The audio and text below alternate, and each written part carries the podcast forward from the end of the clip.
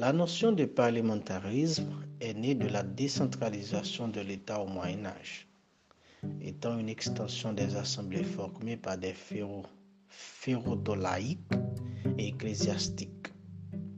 Il y a eu bien sûr de nombreux changements au cours de cette période, rendant le Parlement moderne très différent du Parlement médiéval.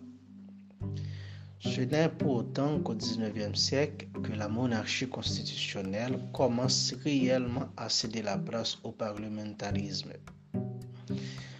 Au siècle suivant, après de nombreux conflits impliquant les deux camps politiques, le régime parlementaire se stabilise. En raison de l'émergence de nouveaux États et de différents systèmes politiques, le Parlement présente des caractéristiques différentes de gouvernement à l'autre. Or, un Parlement est à la base une assemblée ou, une assemblée ou un ensemble d'assemblées ayant pour objectif de répondre à la volonté populaire, qu'elle soit directement ou indirectement, très ou peu pertinente.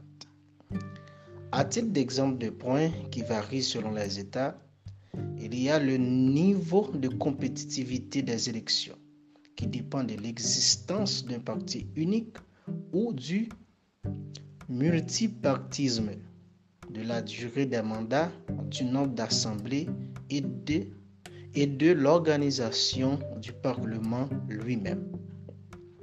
Un régime parlementaire a les fonctions de représentation de législation, de contrôle l'exécutif et de légitimation. Cependant, comme mentionné ci-dessus, il existe de nombreuses variantes qui peuvent augmenter ou diminuer l'importance de telle affectation. La représentation politique, en revanche, c'est une constante historique, restant l'objectif principal du régime parlementaire. Lorsque cela n'est pas réalisé, il y a manipulation politique obstruant le véritable rôle du Parlement.